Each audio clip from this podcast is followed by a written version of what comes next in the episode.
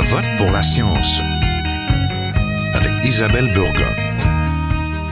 Bonjour à vous, j'espère que vous portez bien. Avec les bouleversements liés au changement climatique, les attaques terroristes, racistes et les autres crises que nous rapportent les médias, nous assistons à un regain du survivalisme, c'est-à-dire la préparation active aux catastrophes par certains individus, plus inquiets, plus prudents, au moyen par exemple de techniques de survie, de premiers soins, de stockage de nourriture ou encore la construction d'abris. Mais que vient faire la science là-dedans, me direz-vous? J'y arrive. Récemment se tenait la première québécoise de l'Odyssée de l'objet, un concours destiné à stimuler la relève scientifique avec un petit goût d'apocalypse. 164 jeunes du secondaire âgés de 12 à 17 ans ont conçu des objets destinés à la survie, comme par exemple le Cardio Pelto, un appareil électronique révolutionnaire accroché à une pelle qui communique avec la mitaine pour surveiller le rythme cardiaque de celui qui la manipule. C'est un objet qui a été réalisé par une équipe du Collège Sainte-Anne à Montréal ou encore le gant Alive, une alarme en cas d'agression à l'aide d'une simple pression sur un interrupteur placé au milieu de la pomme, un accessoire écolo qui est installé sur un tissu constitué de 80% de bouteilles recyclées. C'était un objet réalisé par une équipe de l'école secondaire Évangéline à Montréal. Ce concours de création d'un objet thématique en 3D pour les jeunes du secondaire provient de la Belgique. Il se tient en Wallonie depuis 2002. Là-bas, il s'agissait de la neuvième édition avec la participation de plus de 60 groupes d'élèves issus d'une trentaine d'écoles de la Fédération Wallonie-Bruxelles. Ici, c'est le réseau Technosciences, l'organisme derrière les expos sciences et le club des débrouillards, avec l'Association des designers industriels du Québec, la DIC, qui a mis sur pied ce projet grâce à un partenariat du ministère de l'Économie et de l'Innovation.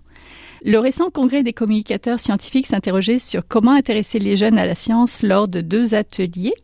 Ce nouveau concours vise l'instinct de survie et l'esprit inventif, ou je dirais même patenteux des adolescents. Vous voulez savoir quels ont été nos objets de survie coup de cœur? Restez là, je vous en parle tout de suite.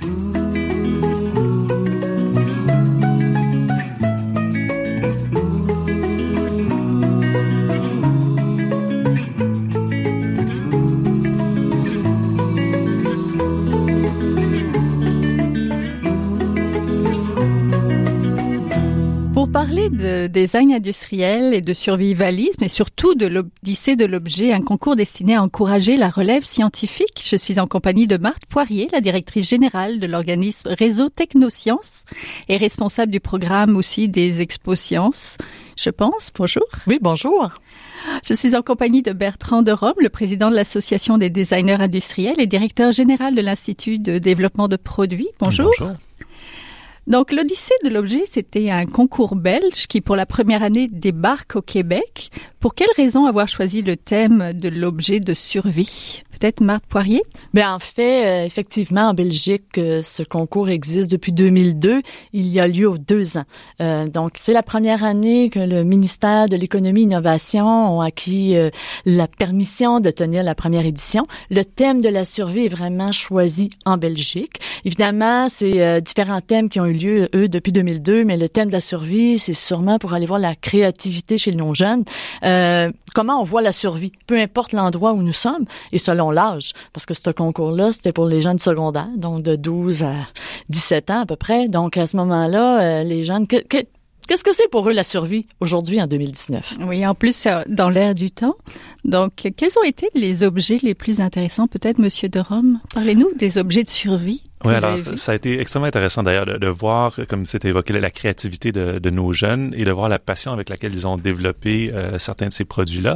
Et les approches ont été euh, assez différentes euh, déjà au sein des équipes québécoises, mais après ça, quand on comparait avec les, les équipes belges, on a vu que l'approche était assez différente. Alors, nos, nos, équipes québécoises ont pour la plupart abordé l'objet de survie comme étant un enjeu de survie si on est en exploration en forêt ou encore dans des situations euh, critique, euh, par exemple dans le cas d'un incendie à la maison ou dans le cas d'attaques personnelles euh, sur la rue ou dans les parcs. Donc, ça a été les, les, principales approches utilisées qui ont amené donc des objets, dans certains cas, euh, des extincteurs plus faciles d'accès à l'intérieur d'une résidence, des, des, objets multifonctionnels qui permettent de se déplacer en forêt en ayant toujours sur soi de l'eau, de quoi faire un feu, de quoi se protéger.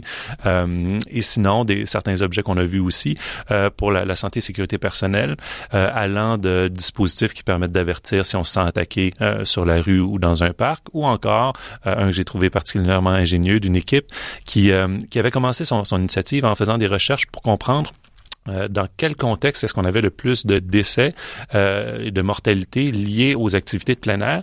Ils se sont rendus compte que euh, au Québec une des principales un des principaux enjeux était les, les attaques cardiaques en situation de pelletage hivernal. Et donc ça s'est amené au cardio-pelto, une, une, innovation quand même extrêmement intéressante pour pour des jeunes de secondaire dont on peut être parfois jaloux comme professionnel. en fait, c'était c'est même un objet qui a eu un prix tout a été primé. Par rapport aux équipes belges, les Belges, est-ce qu'ils ont été plus dans la survivalisme et euh, les catastrophes et euh, ce genre de choses? On, on, a senti effectivement qu'il y avait une préoccupation un petit peu plus grande vis-à-vis des enjeux des migrants d'une part. Donc, mm. euh, la question donc de survie en déplacement hors de, de, chez soi, l'accès à l'eau, mais aussi quelques innovations extrêmement intéressantes, des, des échelles qui ben, en fait un, un siège exactement qui se transforme en échelle quand on aurait besoin de sortir d'une fenêtre d'une habitation en multi-étage. Madame Poirier, c'était donc la première fois, et c'était à l'échelle du Québec ce concours-là. Donc les équipes pouvaient être très différentes et justement euh, amener des choses différentes. Comme on a eu, vous avez eu en fait une équipe d'ICAL8. Oui, ICAL8 ou ICAL8, en fait ma prononciation. Alors euh, oui, en fait, le concours était partout au Québec. Évidemment, le réseau Technosciences a reçu le mandat du ministère de l'Économie et Innovation. Puis par nos organismes membres, on a lancé en septembre dernier euh, l'appel à toutes les écoles du Québec. Donc les enseignants qui étaient euh, voulaient participer, euh, ils ont participé parce qu'une équipe pouvait être de 4 à 7 participants. Donc c'est un gros travail d'équipe. Et là, les jeunes du nord du Québec, comme partout au Québec, ont osé croire à la survie, puis voir, puis travailler fort pour faire une conception. Donc, c'était vraiment la décision de l'école. On a quand même eu une trentaine d'équipes pour une première édition qui ont participé. Ce qui est pas mal, c'est ça? Quels sont les principaux défis auxquels doivent répondre les jeunes en créant un objet 3D, Monsieur de Rome?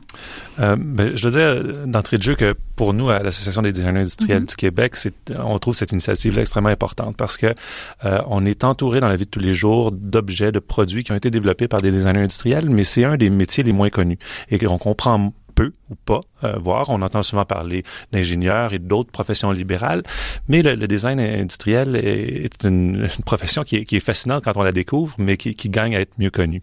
Et donc, ce qu'on leur a demandé à ces jeunes, c'est de, faire le, parcours de ce qu'un designer industriel euh, devrait faire dans, dans, sa pratique, qui est donc d'analyser les besoins ou les enjeux d'un utilisateur, comprendre euh, quels sont les, le potentiel d'amélioration, soit de produits existants ou euh, d'un produit à développer, et ensuite donc de le, de, le créer, donc à travers des exercices de créativité, de conception, pour arriver à une solution qui va pouvoir être mise en œuvre. Dans ce cas-ci, on leur imposait un objet physique, donc euh, ça peut pas seulement, simplement être un, un, service ou un produit dématérialisé, ce qui arrive de plus en plus aujourd'hui dans la pratique du design, euh, mais donc on leur demandait de développer, de concevoir ce produit-là, d'en fabriquer un prototype dans un premier temps pour valider certains concepts qui a, permis à plusieurs équipes de se rendre compte que, oh, la première idée n'était pas forcément euh, tout à fait ajustée aux besoins d'un utilisateur pour arriver à une version finale qui, soit présentable dans, le cadre du concours et qui ont, qui été extrêmement intéressantes à voir.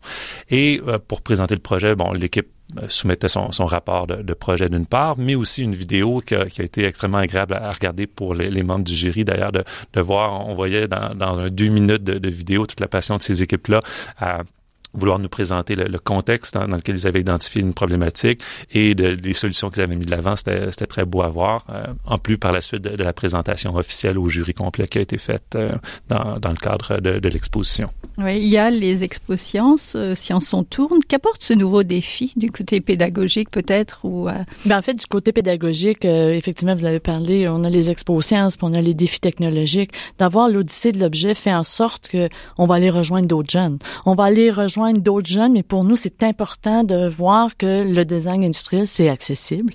Donc, euh, par le soutien des mentors, des designers, fait aussi avoir des modèles, l'accessibilité.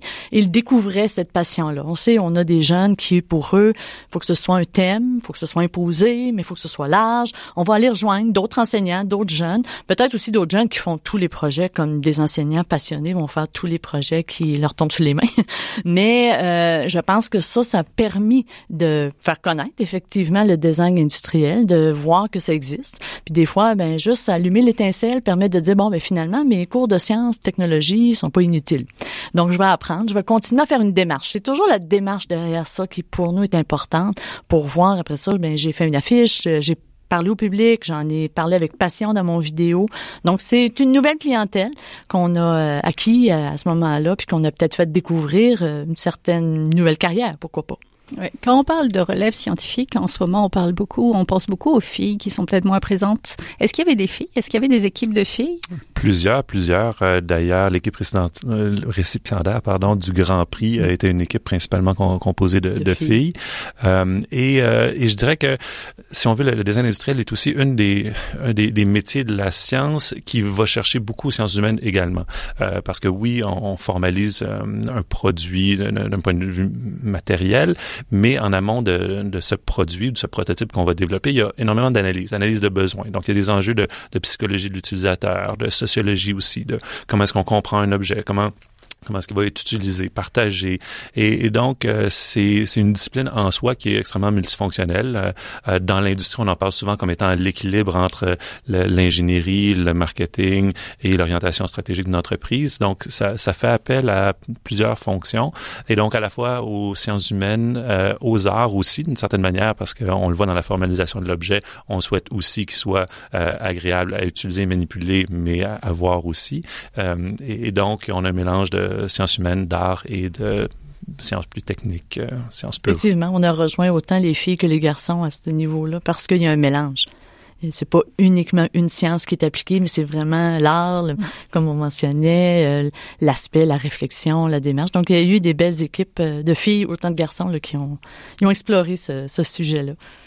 Créer un objet de A à Z, c'est tout un défi. Il faut penser au budget pour l'achat de matériel, mais aussi la conception en 3D, aux matériaux, à l'environnement, ça fait beaucoup. Est-ce qu'il y a eu des problèmes, des obstacles, des difficultés en cours de route pour les équipes, peut-être Madame Poirier? Je vous dirais euh, oui, tout simplement. En fait, euh, lorsqu'on a eu la chance, les 4 à 5 euh, avril dernier, lors de l'événement qui s'est tenu au TAS à Montréal, oui, on a eu à discuter beaucoup avec les enseignants. C'était une première édition. Alors, les enseignants nous ont d'emblée mentionné quelques obstacles, quelques embûches, parce que effectivement, c'est nouveau pour eux aussi d'avoir à appliquer certaines normes ou certaines règles dans la production, la conception.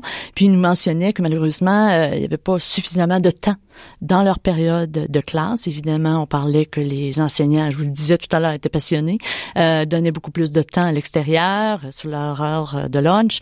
Alors évidemment, nous, c'est des aspects qu'on va évaluer avec eux, on va regarder, parce que d'emblée, les jeunes étaient passionnés, puis ils voulaient quand même continuer à se réunir, puis continuer la réflexion.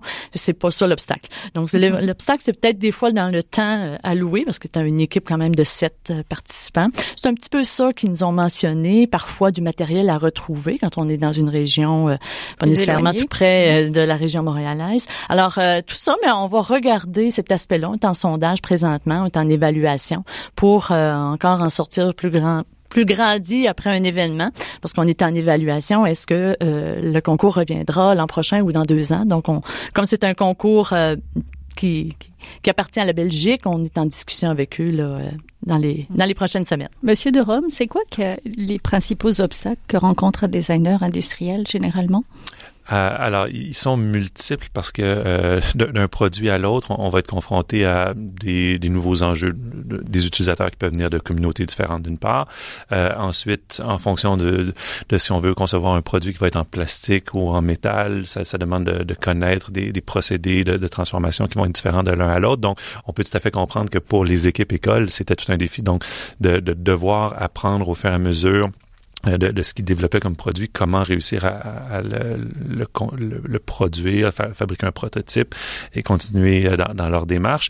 Et c'est une des raisons pour laquelle on était très content de pouvoir euh, avoir cette, cette, cette, collaboration avec Technosciences et d'avoir un designer industriel qui accompagnait chacune des équipes écoles dans leur démarche. Ça a d'ailleurs été un projet très engageant pour, pour la communauté du design industriel. On a vu les, les, les gens lever la main très rapidement pour, pour devenir, si on veut, des, des coachs pour des mentors, oui, pour ces équipes, euh, exactement. Ça, je pense que ça a été très valorisant pour euh, plusieurs d'entre eux euh, qui, ont, qui, ont, aimé jouer ce, ce rôle-là de, de, partager leur savoir-faire euh, et leur expérience. On, on, va évidemment euh, essayer de voir comment améliorer cette, cette relation-là, comment rendre ça plus fluide, mais je pense que ça rajoute une richesse pour les écoles de pouvoir aller, par exemple, bénéficier du réseau de contacts que les designers industriels ont quand vient le temps d'aller faire une visite industrielle, donc de, de, d'aller rencontrer une entreprise, de visiter un lieu de production. Euh, c'est pas tous les jours qu'on, qu'on a la chance d'aller derrière ces portes closes-là, et mm-hmm. ça me semble enrichissant pour, pour les élèves. Oui, chaque équipe a donc bénéficié d'un mentor. Pourquoi c'était important d'avoir un mentor pour ces jeunes? Bien, c'est important. En fait, vous savez, euh, nous, euh, on va prôner le soutien de la relève en sciences, technologies, que ce soit à l'Expo Sciences, euh, il va avoir un mentor, il a le droit d'avoir un mentor. Demander de l'aide, puis demander du soutien, puis pour nous guider, c'est pas un empêchement. Au contraire, c'est ce qu'on souhaite de dire. Mais il y a un modèle qui existe. C'est quoi le design industriel? Puis nous, souvent, on va voir du produit fini, mais ça part d'où? Mm-hmm. Alors, euh, oui. je pense qu'il y a aucunement. Euh, mais en autant que nous, ce qu'on demande, c'est ben dites-nous-le. Dites-nous-le que vous avez eu. Oui, là, on le savait mm-hmm. qu'il y avait un designer avec vous. Euh, quelle est la part? Donc les jeunes nous le disaient. Ben lui, il nous a aidé à tel aspect. Puis euh, après ça, ben on a décidé de nous-mêmes à continuer de cette façon-là. Ça a marché, pas marché, c'est pas grave. Mais c'était vraiment on a besoin du soutien parce que un jeune de secondaire 1 à secondaire 5, on, ils doivent continuer à acquérir de la connaissance aussi. Alors, c'est ce qu'on dit. Il n'y a pas de problème là-dessus, mais c'est agréable de voir que le milieu des professionnels s'investissent aussi pour la relève. C'était quoi le... On aurait aimé avoir des jeunes ce matin, malheureusement, il y a l'école. Mais c'était quoi peut-être les objets coup de cœur que vous avez eus? D'abord, peut-être, Monsieur de Rome, avec votre œil de designer, et je vais poser la question, la même question à Marthe Poirier avec son, son autre œil. Alors, c'est toujours déchirant d'en choisir un plus qu'un autre, mais disons qu'il y a eu des approches que, que j'ai trouvées charmantes. D'une part, euh, il y a une école, euh, une équipe, en fait, qui a, qui a abordé euh, l'enjeu de, de, survie en prenant un pas de recul, si on veut, puis en, en prenant la thématique euh, d'un enjeu dont les étudiants de secondaire nous parlent beaucoup ces temps-ci, qui est l'enjeu du réchauffement climatique. Et donc, ils sont allés développer un outil de sensibilisation civilisation pour nous aider à comprendre comment certains objets du quotidien, certains types d'aliments, par exemple, peuvent entraîner plus de un déséquilibre euh, au niveau planétaire. Et donc, euh, le, le, jeu était un jeu d'équilibre pour tenter de garder un ours polaire en équilibre sur sa plateforme. Et euh, en fonction du dé qu'on tirait, on devait poser des objets plus ou moins gros sur la plateforme, entraînant plus ou moins de déséquilibre. Donc, ça, c'était une approche qui, qui était différente des, autres, un second degré, si on veut, mais que j'ai trouvé extrêmement intéressante.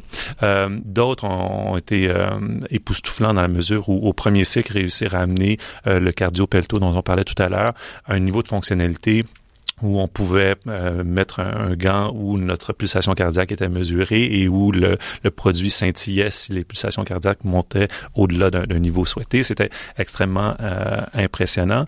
Euh, mais sinon, euh, la sensibilité, euh, euh, sinon je, je, reviendrai sur la sensibilité des, que les équipes ont eue sur la, la volonté de trouver des produits, des matériaux écologiques en fonction de leurs applications, de tenter de trouver des, des, matières recyclées, des matières recyclables. J'ai trouvé ça charmant puis ça, c'était relativement généralisé dans l'approche des jeunes. Est-ce qu'il fallait qu'il fonctionne, l'objet? Alors, euh, ça au, pouvait être au, comme un prototype, un premier jet d'idée. Au premier cycle, on, on, avait des exigences qui étaient moins grandes quant à la, le niveau de euh, similarité exacte de, du produit avec ce que serait un objet produit industriellement, alors qu'au second cycle, on leur demandait de, de, se rapprocher un petit peu plus des, des matériaux utilisés. On s'est rendu compte que, euh, par contre, malheureusement, dans, dans, certains cas, ça devient extrêmement difficile de, de faire un, un, moulage plastique. Euh, dans certains cas, les, les écoles ont des imprimantes 3D euh, à l'école disponible, donc qui font en sorte que, c'est possible. Par contre, euh, plier ou extruder du métal, euh, c'était pas possible pour eux. Donc là, à ce moment-là, d'utiliser, on considérait que l'utilisation d'un plastique mais euh, qui, simulait le métal dans ce cas-là était tout à fait acceptable. Marthe Poirier, votre regard à vous? Mais mon regard, en fait, euh, la première fois que je suis arrivée sur le site d'exposition, puis on les voyait en vrai, parce qu'on les avait vus en photo, euh, c'était euh, tout à fait impressionnant de voir, euh, par exemple, qu'est-ce Comment ils voient ça, la survie? Puis euh, moi, je vous dirais que c'est des bâtons de marche, mais un bâton, pas un simple bâton de marche, mais un bâton de marche que quand on l'ouvre, il y a toutes sortes d'objets dedans.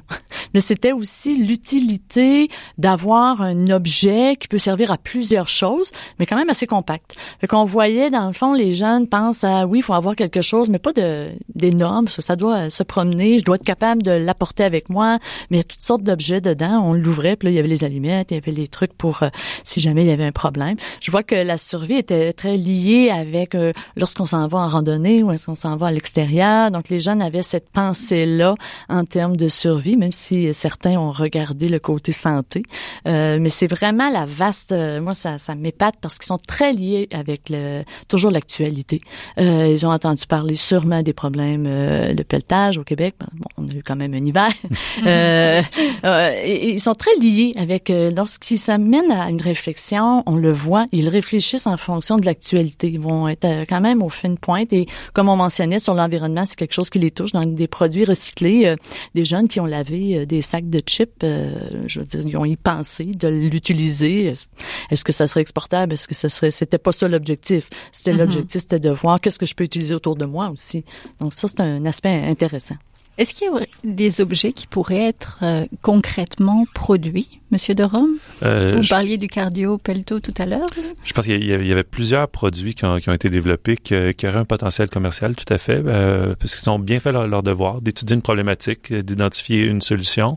Et, et je, je, salue la, capacité qu'ils ont eue, euh, euh, parce que je, je sais que dans, dans, les rapports, plusieurs l'évoquaient à quel point ça avait été un défi de travailler en équipe. Ils étaient quand même 6, 7, parfois 8 étudiants à travailler ensemble sur une équipe. Donc, juste le fait de pouvoir se rencontrer pour faire avancer le projet mais il semble avoir bien réussi à, faire des ateliers ensemble, se répartir le, travail et faire avancer euh, des produits et les rendre très innovants. Et je, je pense qu'il y a des, des, des, belles innovations dans, dans les produits qui ont été développés là, dont on devrait s'inspirer euh, dans des produits commercialisés, oui.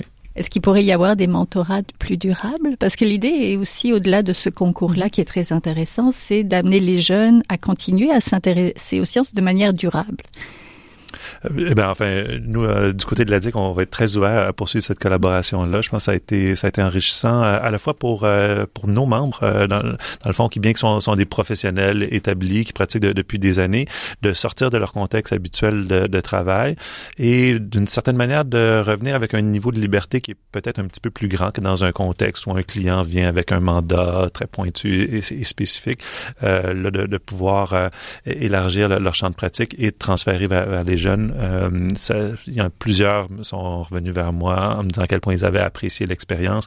Et donc, euh, je sais qu'eux vont relever la main très certainement pour une prochaine expérience ou poursuivre celle-là. S'il y a une deuxième édition. Bien, on, on l'espère parce qu'effectivement, euh, quand on parle, faut, faut aller rejoindre l'ensemble des jeunes, puis c'est par différents façons, différents concours ou différentes euh, créations qu'on peut, euh, on peut aller en chercher plusieurs.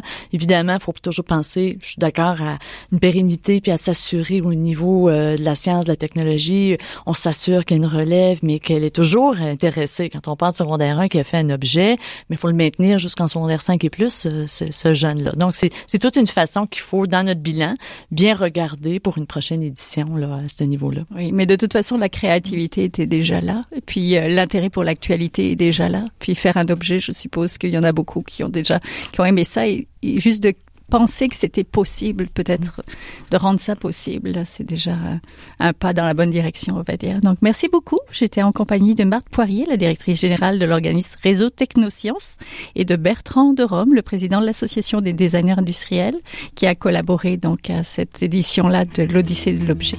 Merci. Merci. Merci.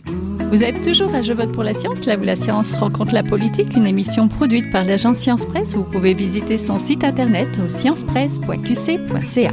C'est maintenant le temps de passer le micro à notre scientifique éditorialiste, là où un chercheur réagit à un sujet d'actualité. Bonjour. Que ce soit pour le travail ou l'aménagement d'un bureau à la maison, on nous demande régulièrement des conseils pour l'achat d'une chaise de travail dite ergonomique. Je m'appelle Christian Pessonneau, je suis ergonome certifié chez Antrac, spécialiste en ergonomie au travail. La capsule d'aujourd'hui vise donc à vous guider sur les caractéristiques importantes à considérer et les pièges qu'il faut éviter lors de l'achat d'une chaise. Soyez vigilants car ce n'est pas parce qu'il est indiqué ergonomique sur la chaise que celle-ci a nécessairement les bonnes caractéristiques. Lorsque vous passez plusieurs heures par jour à votre poste de travail informatique, votre chaise doit être bien entendu confortable, mais elle doit surtout bien soutenir votre dos ne pas créer de posture contraignante aux épaules ou des points de pression. Voici donc un aperçu de trois critères de base importants à considérer lors de l'achat d'une chaise. Critère numéro un, le dossier doit comporter un appui lombaire ajustable. Cet appui est habituellement une bosse qui est située dans le bas du dossier. Cette bosse doit servir d'appui et pouvoir s'ajuster en hauteur de manière à être placée dans le creux au bas de votre dos. Le dossier doit également pouvoir être ajusté en angle pour que l'appui soit adéquat et confortable. Plusieurs fabricants offrent des chaises avec un dossier en filet, communément appelé dossier en mèche, qui n'offre pas un support adéquat car il se déforme. Ces chaises doivent être évitées pour une utilisation prolongée. Par ailleurs, d'autres modèles comportent un dossier en filet avec un support lombaire qui peut être ajusté en hauteur et même en profondeur. Bien qu'elles répondent aux critères d'ajustement recherchés, soyez vigilants car certains supports lombaires sont en plastique et peuvent créer une pression qui peut être inconfortable au bas du dos. Critère numéro 2. L'ajustement en hauteur de l'assise. Assurez-vous que cet ajustement soit adapté à votre stature et puisse descendre ou monter suffisamment pour que vos cuisses soient parallèles au sol sans avoir de pression sous les cuisses. Si vous êtes de petite taille et que votre clavier est sur le bureau, il est possible que vous ayez besoin d'un appui-pied pour éviter les pressions derrière les cuisses.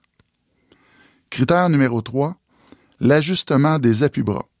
Assurez-vous qu'il puisse être ajusté en hauteur et placé tout juste sous les avant-bras sans que les épaules se soulèvent. Un appui-bras qui ne descend pas suffisamment peut créer une élévation sur vos épaules et des tensions. Selon la largeur de vos épaules et votre stature, il pourrait être intéressant de choisir des appuis-bras qui s'ajustent également en largeur. Toutefois, bien que les appuis permettent d'assurer un support des bras en gardant les coudes près du corps, sachez que certaines situations se produisent et ne sont à ce moment-là pas nécessaires ou pas essentielles puisque l'appui peut se faire sur la surface de travail. Pour les entreprises, il est important de mettre en place un processus rigoureux pour l'essai et la sélection d'un modèle de chaise qui permettra d'assurer le confort de l'ensemble des travailleurs, tout en maintenant l'uniformité bien sûr au niveau des aménagements. Ainsi, en plus de considérer le prix, la solidité des mécanismes, les garanties et l'apparence, il est important pour les entreprises de bien analyser les plages d'ajustement offertes par les fabricants pour chacune des composantes. En conclusion, pour vous aider dans votre processus d'achat, nous vous invitons à consulter une grille d'évaluation pour l'achat de chaises qui est disponible sur notre site Internet au www.antrac.ca. Cette grille regroupe un ensemble de critères généraux qui vous permettront de comparer objectivement différents modèles de chaises. En prenant le temps de bien choisir la chaise, de l'essayer et en l'ajustant adéquatement, vous pourrez ainsi assurer votre confort et être plus productif.